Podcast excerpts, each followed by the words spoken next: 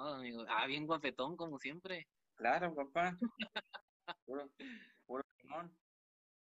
¿Cómo estás? Bien, bien, aquí acalorados. ¿Hace mucho calor? Sí, mano, hace muchísimo calor aquí. ¿Cómo está por ahí la cosa, el clima? Oye, estaba pensando yo hace rato, digo, eh, ¿cómo vivíamos, no- bueno, al menos estando en Cuaxa, Ah. eh, estar a unas cuadras, ¿no? Cerca, y hoy cómo la tecnología nos acerca, ¿no? Yo estando acá en Tijuana.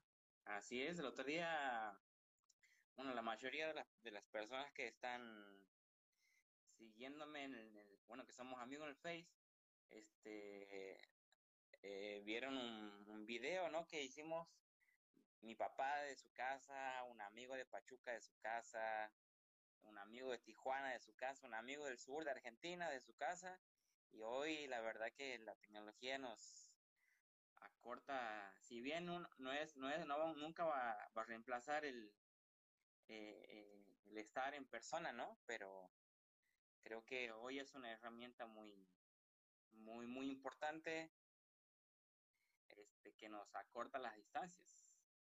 Nos acerca mucho, ¿no? Eh, yo, yo hace rato acabo de, tendrá como media hora que colgué platicando con, con mi esposa, viendo a mi hija, ¿no?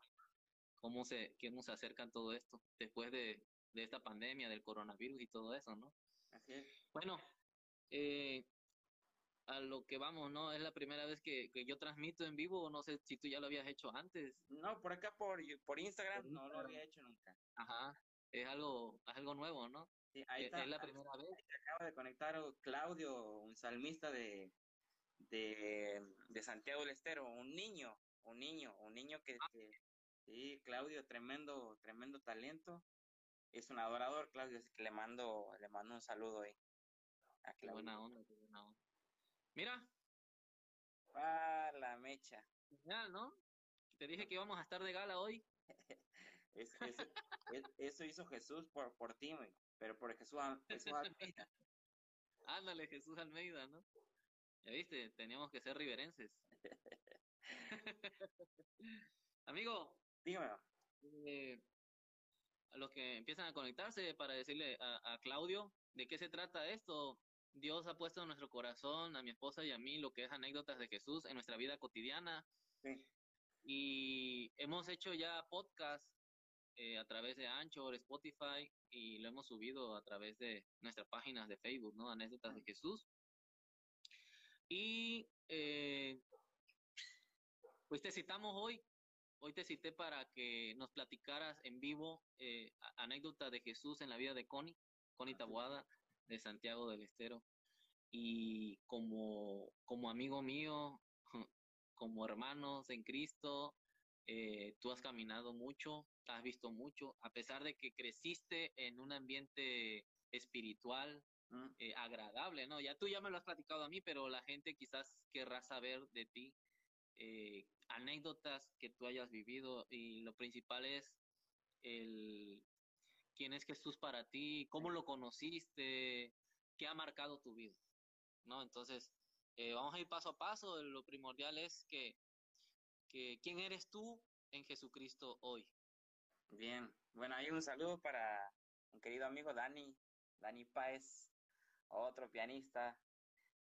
Eh, Dios, Dios me ha permitido hacer muchos, muchos amigos, ¿no? Él, yo creo que Jesucristo es el gran modelo de, de- de- de poder relacionarse, aún tal vez con, con personas que, que en ese entonces la gente decía, no, con este no, pero Jesús eh, no hace acepción de persona. Si nos aceptó a nosotros, eh, su amor es, es infinito, es grande, ¿no? Y, y me permitió, ah, eh, él puso gracia para, para poder eh, conocer muchísima gente, eh, construir relaciones, amistades, eh, a tal punto de ya, ya no sé, somos- no sé si somos hermanos o qué. Entonces, mi- mi- ah, Hermanos, primos, parientes, algo cercano ya, ¿no? Sí, más que mi, mi hermana eres mi brother, una cosa así. Gracias. Ahí le mando, le mando un abrazo a, a Dani, un gran, un gran pianista, un gran amigo que siempre está, aún como lo que decíamos al inicio, ¿no? En la distancia. El otro día Dani me daba una mano en una canción. este, él también igual que yo, burgueto en la computadora, y ahí andamos, este, eh, grabando y esas, esas cuestiones. Ahora, ahora desde la casa, ¿no? En la comodidad del internet y todo esto, ¿no? Así es, así es. Aquí estoy, este, ¿cómo se dice? Estrenando internet, aguante easy. Ah, bueno.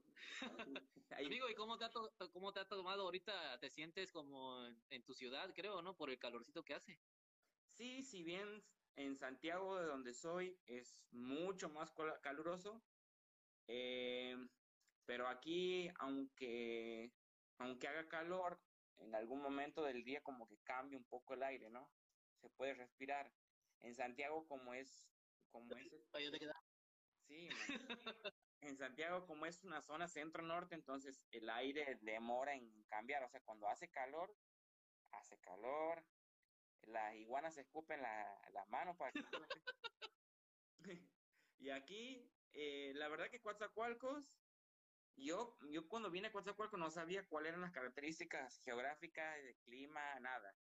Pero la verdad que me gusta mucho como ciudad, a pesar de, de, bueno, de todo lo que sabe, ¿no? De lo, de lo que sucede hoy en México, pero, bueno, la gente es muy agradable, la verdad que me, bueno, ya estoy aquí, ya el próximo mes, el 23 de mayo, cumplo tres añitos mexicanos. Por eso no, ya, pues si ya te estás robando a una mexicana también. Ya, para eso vine, a eso vine. sí, ¿Y no es ahora? Ya. Antes de que se... Oye, si ese me hace que tú ya sabías del coronavirus, ya te habían profetizado el coronavirus, ¿no? Ah, yo, yo ya lo tenía anotado.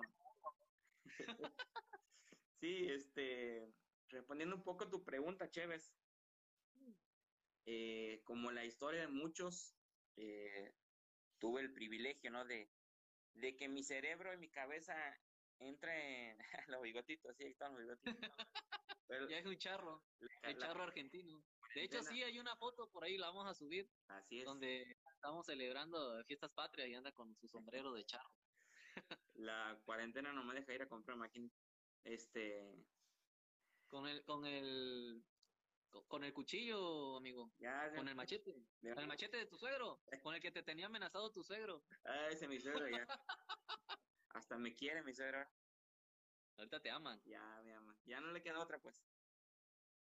Entonces, este, yo no te comentaba, ¿no? Que, eh, que mi cabeza comenzó a, a, tomar conciencia, yo creo que como todos los niños, ¿no? De, de muchísimas cosas, como como por ahí a la edad de cuatro o cinco años, pero a mí me, a mí me tocó llegar, llegar en un tiempo donde mi, mi familia no estaba muy bien, este, tenían, mis, papás eran muy chicos, entonces me tocó llegar muy, muy chiquito a la iglesia y eso significó que, que, que no esté al tanto, ¿no? que no, no, no, sea consciente de las cosas que pasaban cuando yo era niñito el Señor, me, el Señor me guardó y yo tengo conciencia desde que eh, estamos en la iglesia y solo son, hay, hay veces que, que me doy cuenta de que mi vida, a comparación de muchas, ha sido, ha, sido una película muy hermosa, ¿no?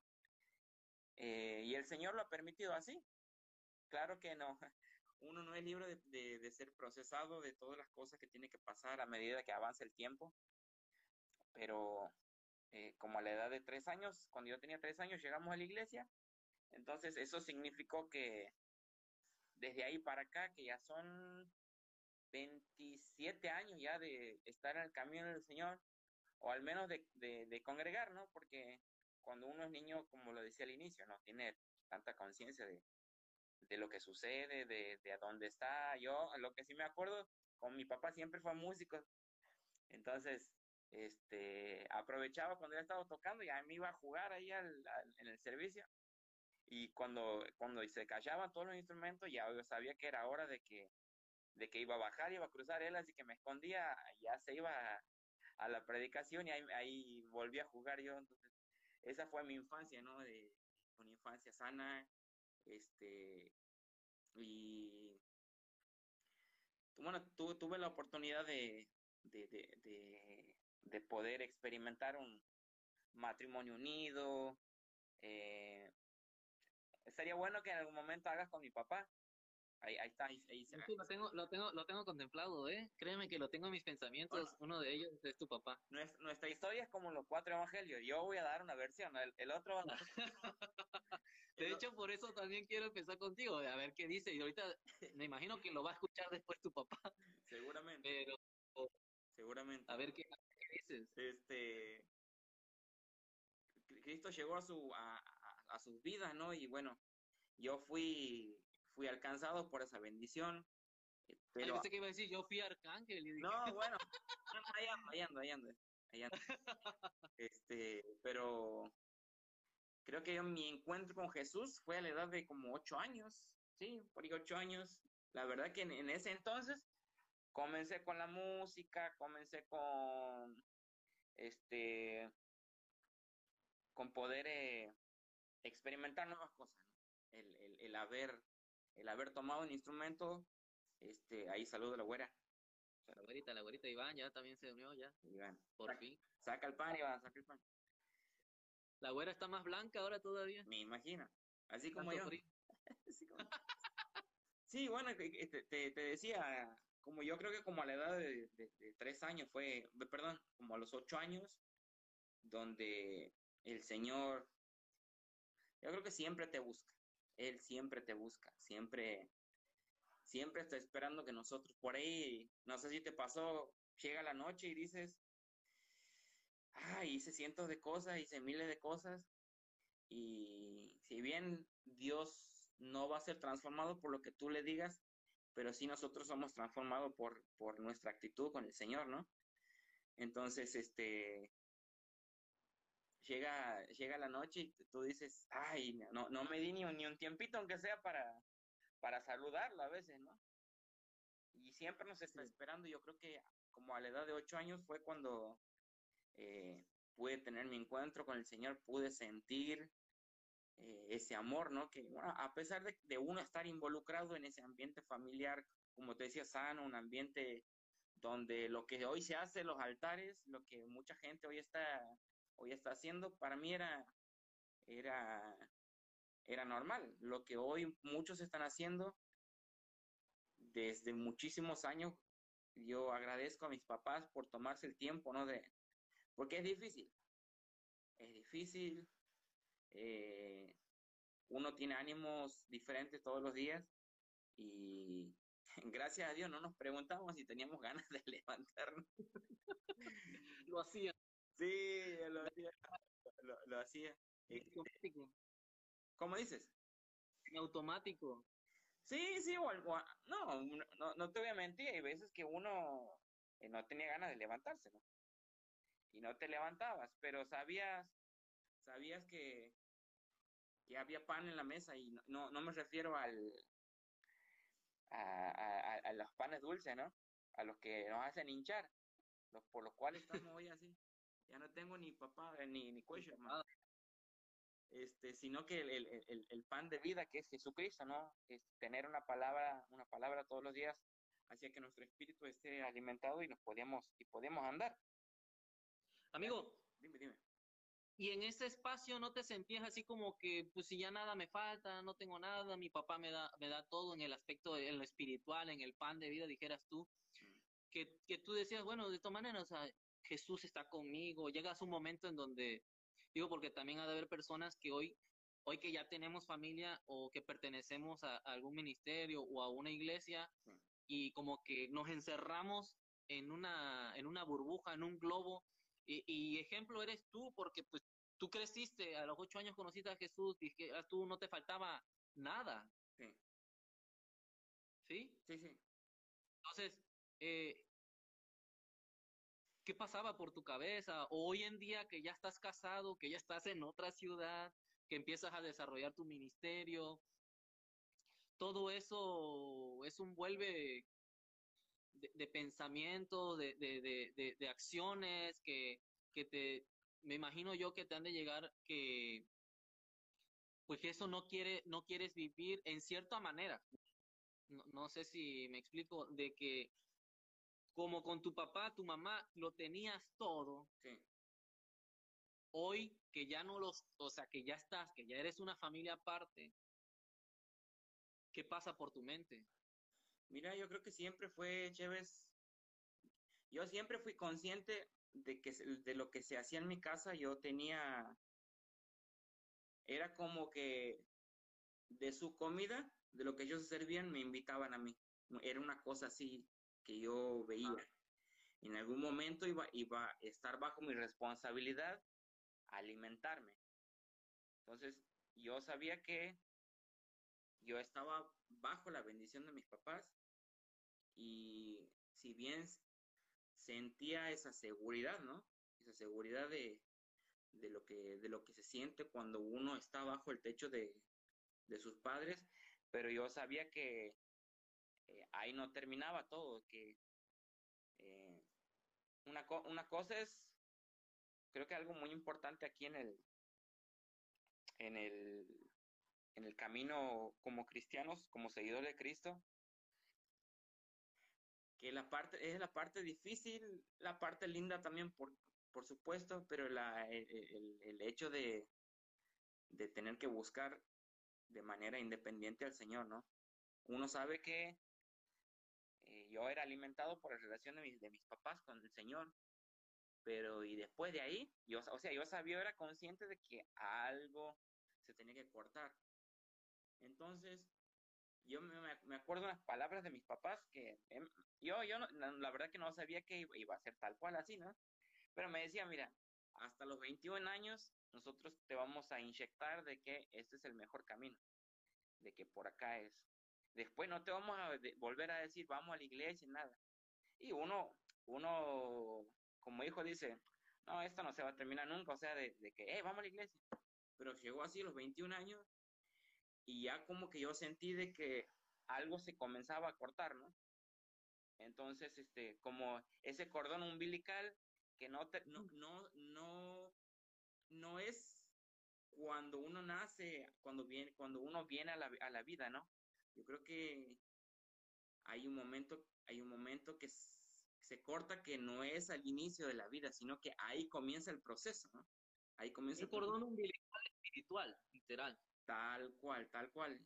Entonces, yo creo que mientras estuve en la casa de mis papás, yo pude, pude, pude sentir eso de, de, de, tener esa plenitud de cierta manera, ¿no? Y de, tener esa confianza, de estar resguardados, pero eh, llegó el momento de, salirme de Argentina y yo ahí sí sentí, sí sentí, yo me acuerdo la, la última escena chévere con mis papás, porque íbamos subiendo al aeropuerto, bueno, bla, bla, bla, por supuesto, entre llantos, bien sentimientos encontrados. bien de película y había, una, una, pastora que nos acompañaba y me dice, mira, me dice, en esa puerta que, estás viendo, me dice, ahí tú ya te vas solo. Y eso, o sea, yo me, me paralicé, Chévez, yo me quedé duro en el aeropuerto. O sea, nunca sentí la sensación de, o sea, yo estaba en el piso, pero estaba en el aire, no sabía de dónde, como que tiranearme, ¿no? No sabía dónde agarrarme. Este, sentía como que a una, o amortiguado, o sea, era una sensación única porque yo sabía que ahí comenzaba algo, ahí se cortaba el famoso cordón espiritual, que creo que es, es fundamental cortarlo. Si en algún momento el Señor me da la posibilidad, ¿no? De, de, de, de, concebir hijos y, y, todo lo que uno anhela, una persona anhela, yo creo que eso es fundamental.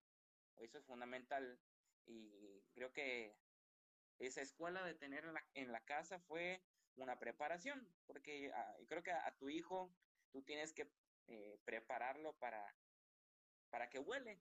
Yo cuando le dije, papá, mira esta posibilidad de, irme, yo seguro que estoy seguro que en su corazón habrá habido dolor porque eh, tocábamos juntos y muchas cosas que, se sabe, ¿no?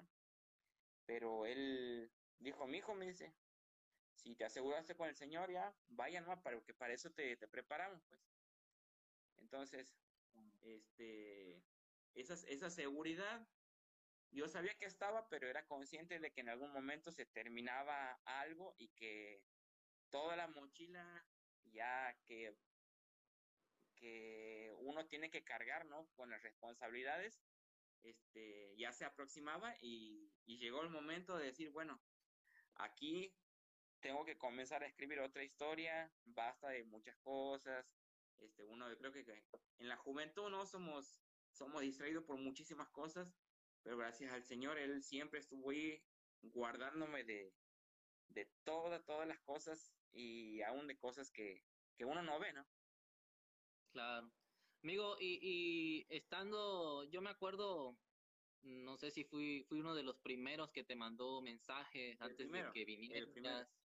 Eh, ¿Por qué? O sea, teníamos la encomienda, ¿no? De, de que venías, no conocías nada, entonces eh, el buscar siempre de alguien, ¿no? Y, y, y algo que, que algo que yo, yo desde pequeño siempre anhelaba era eso, veía mucho fútbol argentino, Fox Sport, ESPN, todo eso, me, me gustaba mucho el fútbol argentino y algo que yo platicaba con mi hermano era eso, cómo me gustaría este, conocer, este, tener un amigo argentino, ¿no? Dios me dio un pastor argentino, Dios me dio un amigo argentino, eh, hay amigos de, de, de toda la Latinoamérica, entonces es algo que, que Dios nos sorprende cada día, ¿no? Y, y en base a eso yo quería eh, comentaste algo acerca de cómo conociste a Jesús en, en tu niñez, con tu familia, con tus papás, sí.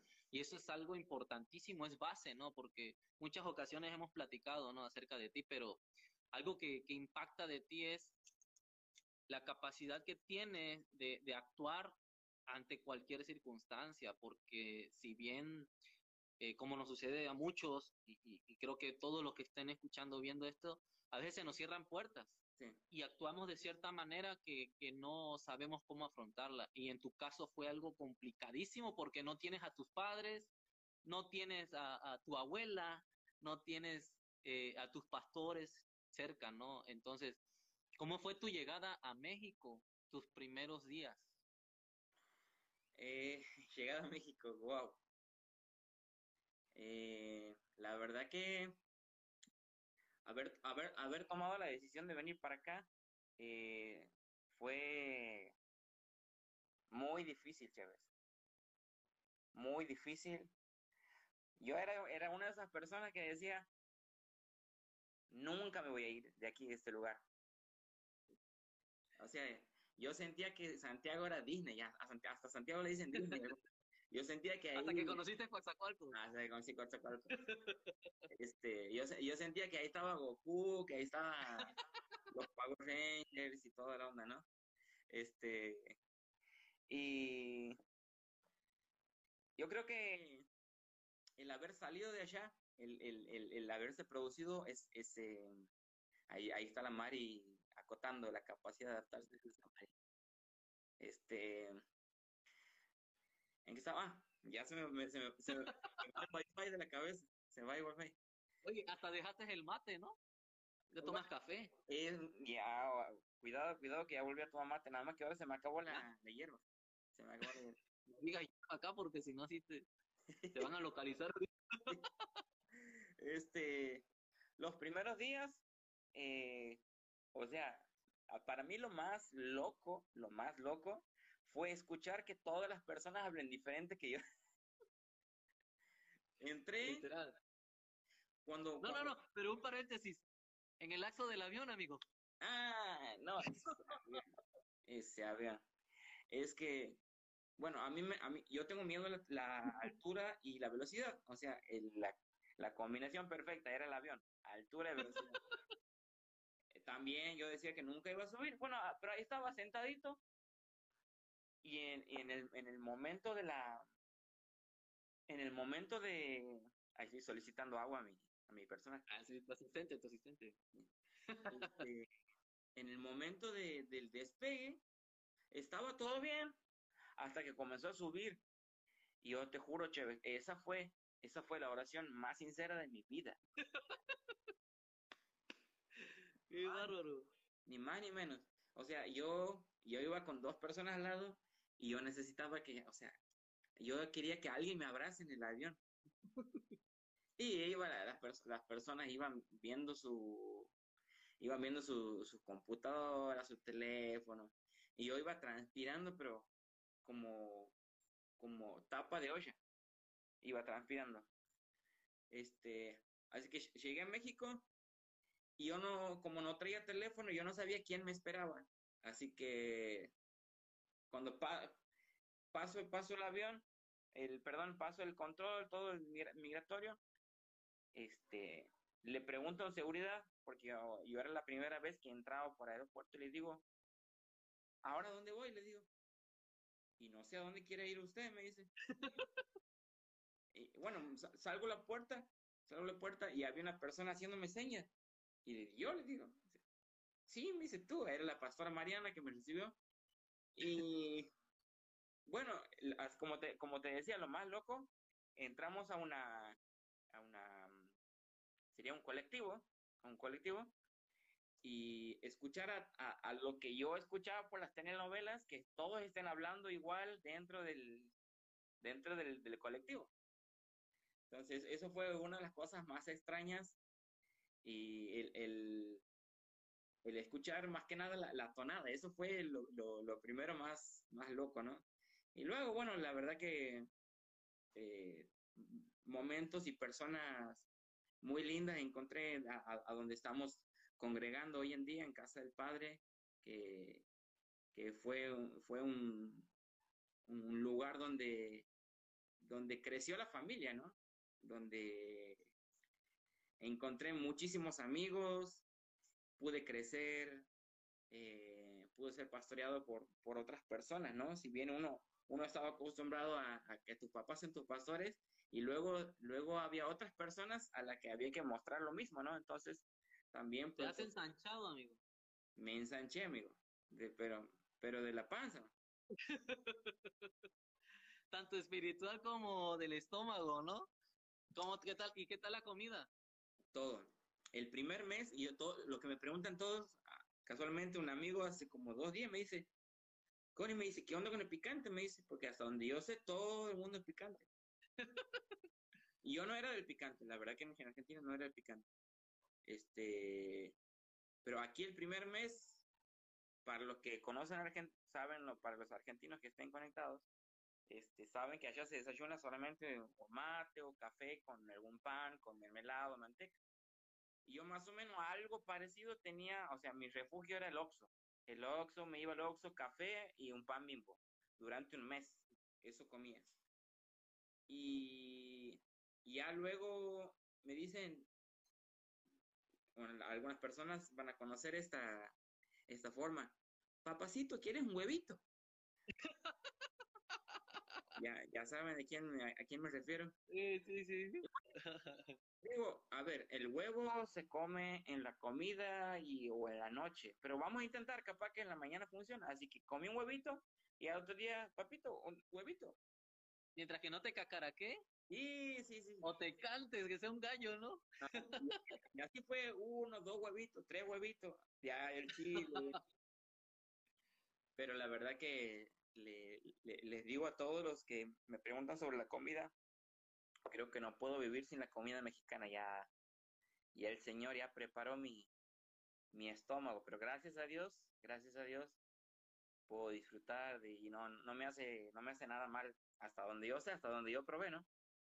Literal, podemos decir que, que eres un mexicano nacido en Argentina, amigo, porque tienes tu, tu, tu, tu, tu estómago adaptable a toda la comida mexicana, ¿no? Igual hasta la siesta ya has perdido, ¿no? A esta hora estaría levantándome del, del segundo receso de, de dormir. Oye, y ahorita con esta cuarentena, amigo, ahorita sí ya es obligatoria la siesta, ¿no? Ya, pero bueno, uno se acostumbra, ¿no? Uno, la verdad que yo, yo era, eh, haz de cuenta que era parte de lo, era el, el, el onceavo mandamiento, así.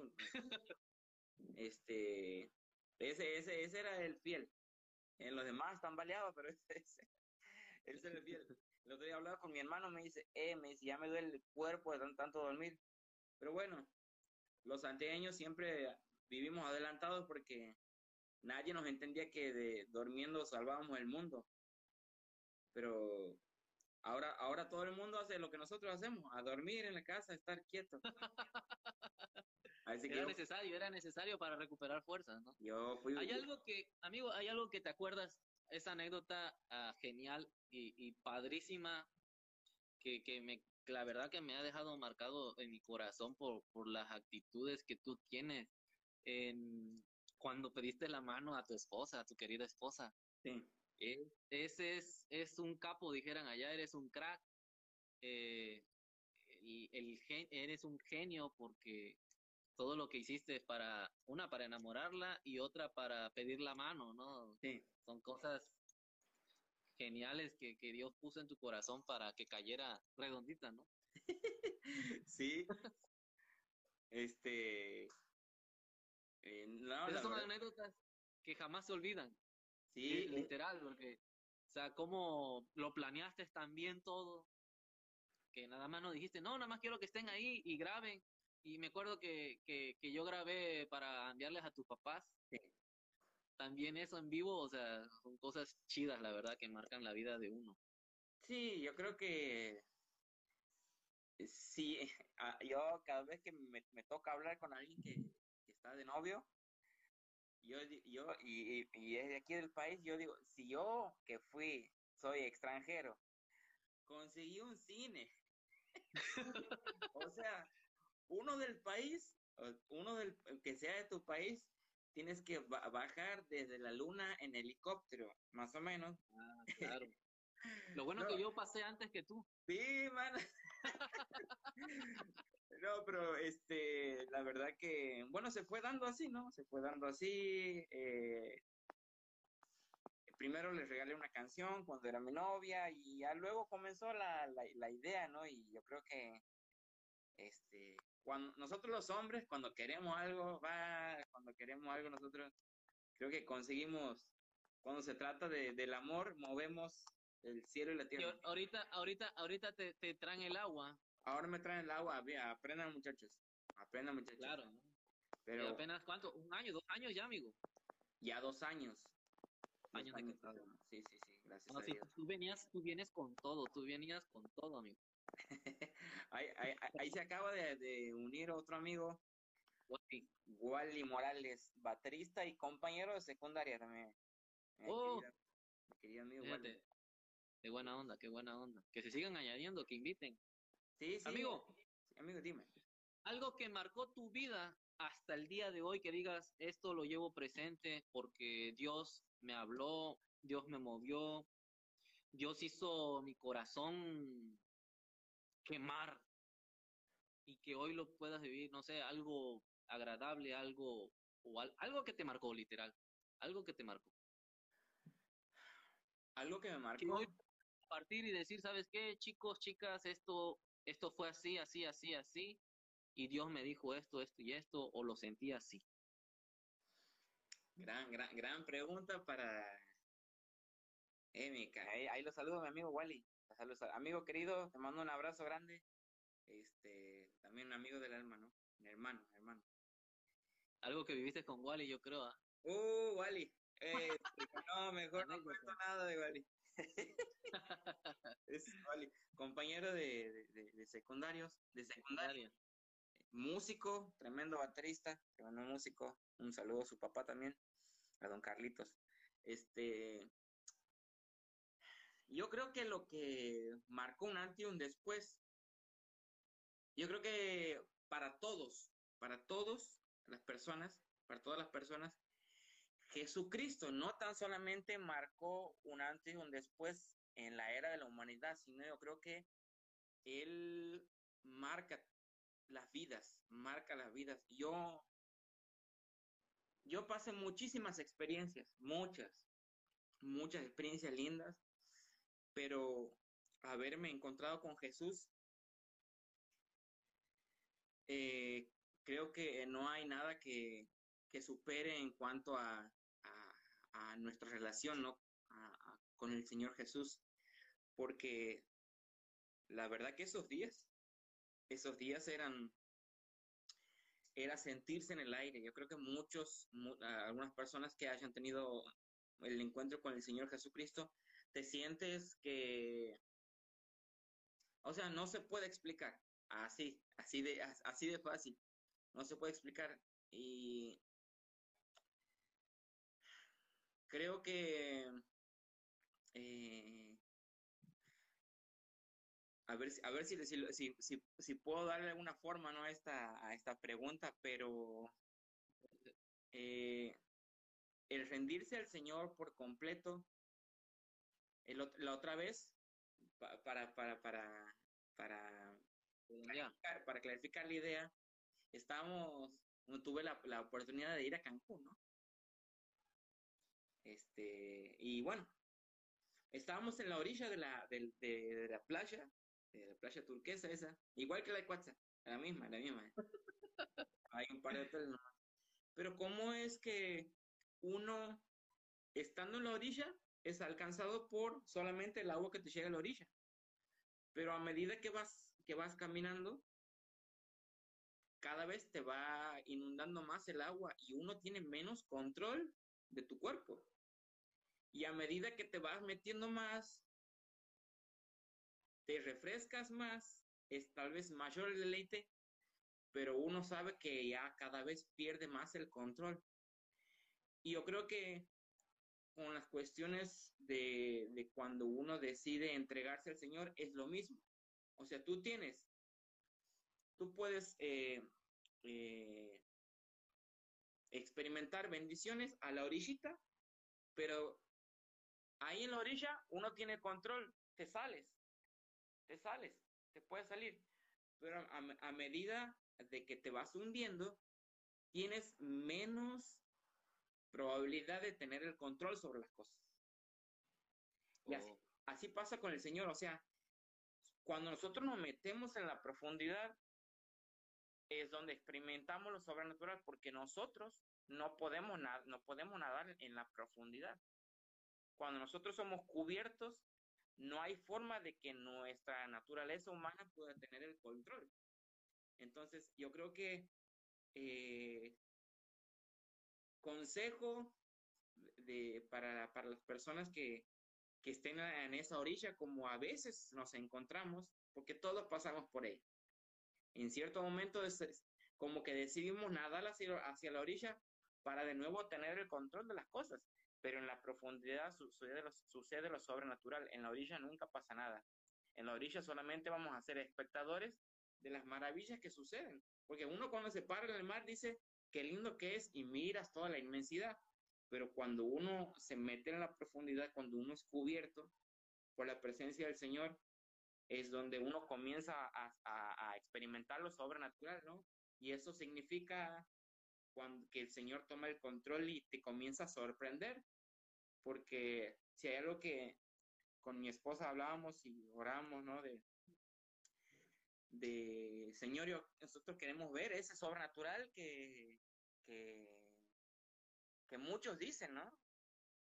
Y, y cómo, cómo nosotros esperamos que, la, que sucedan cosas impresionantes cuando lo, impresionante sucede en cada detalle, este, Chévez. Lo impresionante sucede todos los días. O sea, seguramente si te pones a, mirar un poquito para atrás, ahí está nuestra amiga Estela, si te, si te pones a mirar un poquito para atrás, dices, wow, ¿cómo, ¿cómo sucedió eso que pasó hace días? O sea, ¿cómo logré hacerlo? Y el Señor, o sea, uno espera que, eh, no sé, que te aparezca, no sé si muchos lo habrán hecho, miran su cuenta de banco para ver, para que de un momento aparezcan los, los 300 mil, 400 mil pesos. Pero eso es como uno, uno piensa que va a suceder. ¿Por qué? Porque ahí está mi papá también. Ahí está, Próximamente, don Oscar va a estar en vivo aquí conmigo. Eso es todo. Entonces, uno, uno piensa que, o sea, es que nuestra cabeza es muy chiquitita. Por más, por más Netflix que veamos, Casi te digo, ¿Sabes, Casi te digo profesor. Casi te digo profesor. ¿Cómo? Casi te digo profesor. Este, Estamos en clase, ¿no? Oye, ¿sabes qué sucede? Eh, yo platico mucho con Marisol, con Eric, sí. acerca de, de, hacer la voluntad de Dios nos lleva a, a, a, desde un principio, cuando nosotros decidimos recibir a Jesús en nuestro corazón, sí es de que vamos a hacer la voluntad de Dios, nosotros nos entregamos a Él porque Él se entregó para nosotros.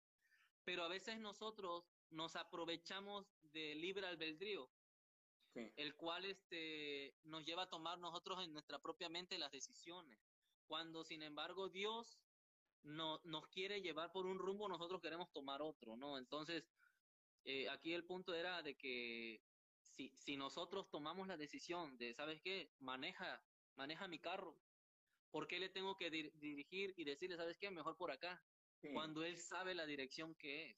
Así es. ¿No? así es. Este, no, hay muchas veces, hay muchas veces que nosotros, ahí también se acaba de unir un, un amigo, este, querido José María Gómez, otro pianista, se están uniendo todos los pianistas. Este, yo creo que, Chévez, hay muchas veces que nosotros queremos ayudarlo a Dios, que todo nos pasó, ¿no? De verdad, vato. de verdad que sí. Pues eso, eso, es como que, no sé, eh, bueno, se me, vienen muchos ejemplos, pero creo que no vienen al caso. Pero, uno.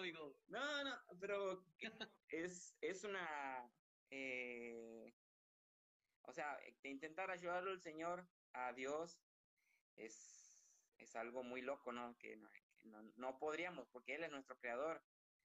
Pero, eh, bueno, el hacer la, la, la, voluntad del Señor, yo creo que somos probados todos los días nosotros, porque todos los días nosotros pensamos y tenemos planes, tenemos planes, y muchos de muchos de nosotros decimos, eh, a ver, Señor, vamos a hacer que se haga tu voluntad. Muchas veces hemos orado así, desde niños. Desde, desde, que nos enseñaron el Padre Nuestro, decíamos, hágase tu voluntad así en la tierra como en el cielo. Pero esa voluntad no siempre es la que nosotros nos agrada, o sea, no es lo que, lo que quisiésemos nosotros. Yo estoy seguro de que muchos de los que están escuchando, este, claro, claro, ahí está, ahí está aportando nuestra querida amiga. Ah, queremos ayudar a Dios, sí, queremos adelantar los tiempos. Em, a, muchas de las cosas que hoy, que hoy pasan o, que pasaron hace, hace tiempo, que eran inentendibles para nosotros, yo creo que todos estamos, me van a acompañar en esto. Hoy podemos decir, ah, por esto era. Por Literal. por esto era. Yo, yo me acuerdo de que mi papá me sabía decir, mira, cuando estés de este lado, vas a entender. Y uno, y, yo creo que en todos los aspectos de la vida nos pasa que eh, cuando miramos a algún superior, decimos, este no sabe que yo sé, este piensa que yo no sé. Y después cuando estamos, cuando cruzamos del otro lado, decimos, por esto me decían, para que no me pase esto. Hoy puedo entender. Yo, yo estoy seguro de que, bueno, ustedes, Chévez con Mari, la verdad que son personas que nos han inspirado a muchos, a miles de personas que saben su historia, que no, para los que, bueno, si, si ven, hoy soy el entrevistado, pero para los que están viendo y no conocen a, a Chévez y Mari, este, tienen un testimonio impresionante, testimonio impresionante de, fidelidad al Señor, de, de, entregarse por completo al servicio del Señor Jesucristo, a pesar de, que tal vez sus planes eran otra cosa, pero el Señor eh, tiene el control perfecto de, todos los tiempos y en su momento eh, Él hace y nos da lo que a nosotros nos va a hacer bien. ¿Cuántas veces, cuántas veces nuestro, pedíamos a nuestro papá o a nuestra mamá, mamá, quiero esto, mamá, quiero esto, mamá, papá, quiero esto? Y dice la palabra de Dios, dice, ustedes siendo padres saben dar buenas dádivas a sus hijos. Dice, ¿cuánto más no yo el Señor? El, el Señor Jesucristo, nuestro Dios. Y nosotros, eh, aún siendo ya cabeza dura, grande ya, muchas veces le hemos, dicho, Señor, yo quiero esto, quiero esto, quiero esto, pero así como nuestros padres terrenales, eh, en algún momento, no sé, a mí capaz yo quería una bicicleta, tal vez, por, ponerte un ejemplo, y no era lo que, lo que en ese momento me iba a hacer bien a mí, o un, jueguito o, capricho que uno quiere, ¿no? Y así, así nos pasa también a nosotros que queremos muchas cosas que según nuestro entender son cosas que nos van a hacer bien, pero el Señor tiene el control de todas las cosas, el Señor eh, por algo es Dios. Claro. Porque sabe cómo, cómo hacer todas las cosas y en, en algún momento miras para atrás y dices, la verdad que gracias Señor por lo que sucedió, gracias porque ahora puedo entender. Y como cantamos la canción, aunque no podamos ver, aunque, aunque no podamos entender, Él obra y dice la palabra que a los que aman al Señor, todas las cosas les ayudan para bien. Sécate, sécate, sécate, sécate. Estoy, me, me estoy despintando ya. Sí. Algo, algo que, que yo compartí hace rato con amigos, familia, eh, acerca de, de, la, de lo que pasó este, con Abraham y su hijo Isaac, ¿no? Lo quería. Entonces, la, el punto aquí era de que Abraham, ¿cómo tenía comunicación con Dios? Así es. La cual este, él sabía detectar bien la voz de Dios. Entonces, eh, no te estoy predicando. quiero ofrendar, quiero ofrendar, quiero ofrendar. Ah, quiero ofrendar. Ahorita te voy a mandar la cuenta. Eh, eh, pero para los que puedan oír esto, Dios, cómo Abraham tenía una relación con Dios porque sabía detectar la voz, ¿no? Cuando iba a, a sacrificar a su hijo Isaac. Sí. Entonces, ya estando ya en el holocausto, eh, Isaac, me imagino, a punto de, de, enterrarle el cuchillo, escuchó la voz de Dios. Y le dijo, hey, heme aquí. No, Abraham a, a Dios, pero lo escuchó, lo detectó. Si no hubiese si, si, no hubiese tenido relación con Dios, ¿cómo iba a saber que era la voz de Dios? Y le platicaba yo a mi esposa, le digo, ¿te imaginas en momentos de angustia, de crisis, de, de cosas que a veces uno toma decisiones o quiere hacer su propia voluntad? Si uno no detecta la voz de Dios, cuando Él quiere hacer las cosas para bien tuya. Claro. Y todo lo que repercuta es eso, a bendición y prosperidad para un futuro. Le dijo que iba a tener este generación de bendición, de prosperidad. Pum, iba a tener un montón de hijos pero a causa de qué? De escuchar la voz de Dios, ¿sí? Por obedecer a Dios, por escucharle a Él. Entonces, hoy en día, eh, ese tiempo, creo, de, de, pandemia, de cuarentena, es un tiempo de escuchar la voz de Dios. ¿Por qué? Sí. Porque mañana acabe todo esto, aquí vamos a escuchar, ¿no? Así es, así es, amigo. Y yo creo que el, eh, eh, la historia de Abraham es el fiel reflejo de que de que Dios siempre, siempre nos va a pedir eso que, que nos cuesta. Eso que no queremos soltar, siempre nos va a pedir. Eh, creo que la, la, muestra de amor es darle, darle lo que, lo que, lo, lo que nos, lo que más amamos, ¿no? Porque ahí a, leíamos el otro día con mi esposa y dice que la primera, la primera vez, permiso, voy a, voy a secar porque aquí hace calor. dale, la, dale, dale. La primera vez que se, que, que se nombra la, la, palabra adoración es ahí, pero no había instrumentos, ahí no había nada. Entró Abraham con su computadora y su piano para, o sea, el tipo sabía que adorar era, era sacrificarse, ¿no? Y cómo, o sea, era ilógico todo el, el, el, escenario, lo que el Señor le había dicho, la, las promesas. Este, aquí anda, aquí anda gente, se está llenando la gente. Está bien, está bien, está bien, que se una, que se una. El, el, eh, o sea, el Señor le había dicho que, que le entregue algo que de donde supuestamente a, a, al pensamiento humano, de ahí va a salir toda la descendencia, ¿no? pero como a veces el Señor nos pide que nos despojemos de cosas que, que están entornadas en nuestro corazón. Hay veces que la idolatría y, muchas cosas que a veces entró en nuestro corazón no tan solamente es seguir a, santos o, a, cosas como esas, sino que a veces hay personas y objet, objetos, hay lugares, tal vez sea un trabajo, tal vez sea, no sé, tus bienes, y el Señor te está pidiendo que, que lo entregues, ¿no? Para que suceda eh, esas bendiciones. Y, el Señor es tan bueno de que nos permite, ¿no? De que nos permite eh, poder dar ese paso de, obediencia. Si hay algo que, que, tenía Abraham, eh, que él obedecía. Y creo que es algo que nos, que nos cuesta todo, ¿no? En todos los ámbitos de la vida son, son cosas que nos cuestan el, poder obedecer. Y bueno, decías tú algo muy importante, él conocía la voz, él conocía. Y él sabía que eh, el Señor no lo iba a fallar. Dice, dice en el Salmo 118.8, es mejor confiar en el Señor que confiar en los hombres. Lo dice su palabra, así que nos queda por confiar nomás. Ahí se acaba de, de unir un gran amigo, un gran amigo, el pastor Guillermo Orellana de Argentina. Eh, es una persona que siempre, siempre bendice. Desde que lo conozco, él y su familia, la verdad que, pastor, le mando un abrazo. Hemos compartido, uff, cientos de experiencias, eh, toda experiencia linda. Y bueno, la, la verdad que el pastor cocina una, ¿cómo se llama esta carne? Matambre a la pizza.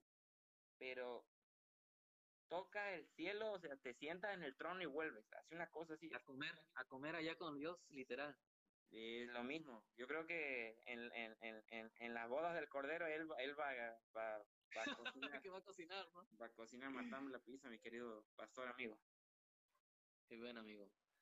Amigo, pues eh, se nos acaba el tiempo y ya hace calor también acá, ¿eh? ¿verdad? Mucho calor, sí. Pero este, allá van a dar las 7 de la noche. Así es. Entonces, creo que tienes hoy este hogar, ¿no? Tienes Sí, hoy, hoy, hoy, hoy tenemos este el hogar. ok, entonces más al rato te vemos. Así es. Y andan con todo, ¿no?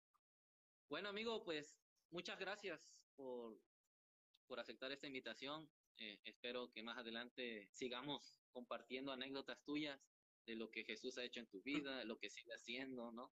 Sí. Y, este, y pues permanecer más que nada en Dios. Espero verte pronto en persona. Así es, y si podamos abrazarnos, ¿no? porque ya es que ahorita es la sana distancia. Estaría bueno compartir comer algo, amigo. Ándale, un asado virtual. Así es.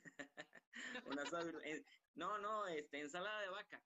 Ensalada de vaca. Oh, Listo, amigo. Bueno, ha sido un gusto para mí. Ahí también le mando un saludo a, a mi querido Chino, al Chino Coronel, otro compañero de, del profesorado. Tú mándale saludos, tú mándale saludos. Y por eso te etiqueté por lo mismo, para que, para que te vieran. Mi chino, mi chino querido es amigazo, amigazo chino. Este, gracias Chévez por, bueno, por este, este espacio, ¿no? Y la, y la oportunidad de, de contarle a la gente lo que, todo lo que el Señor hace, ¿no? Y como, como te decía al inicio, Jesús marca un antes y un después en todas las vidas, así como lo hizo en el planeta Tierra. Cada vez que Él pisa un lugar, cada vez que Él se entrona, eh, comienza un antes y un después en la vida de, de todas las personas. Así que los animo a que abran su corazón, muchachos y muchachas. Bueno, amigo, pues muchas gracias y a todos los que nos vieron, gracias. A esas cinco personas que estuvieron ahí, gracias de todas maneras. Eh, yo sé que Dios habló, aún a los que ya conocimos al Señor, nos sigue hablando Dios cada día, ¿no? Entonces, gracias amigo, un fuerte abrazo, te bendigo, salúdame a tu esposa, Muy que bien. todos estén bien en WhatsApp, ¿sale? Nos vemos, un abrazo, Bye. chévere. Bye bye. Adiós amigo, vale.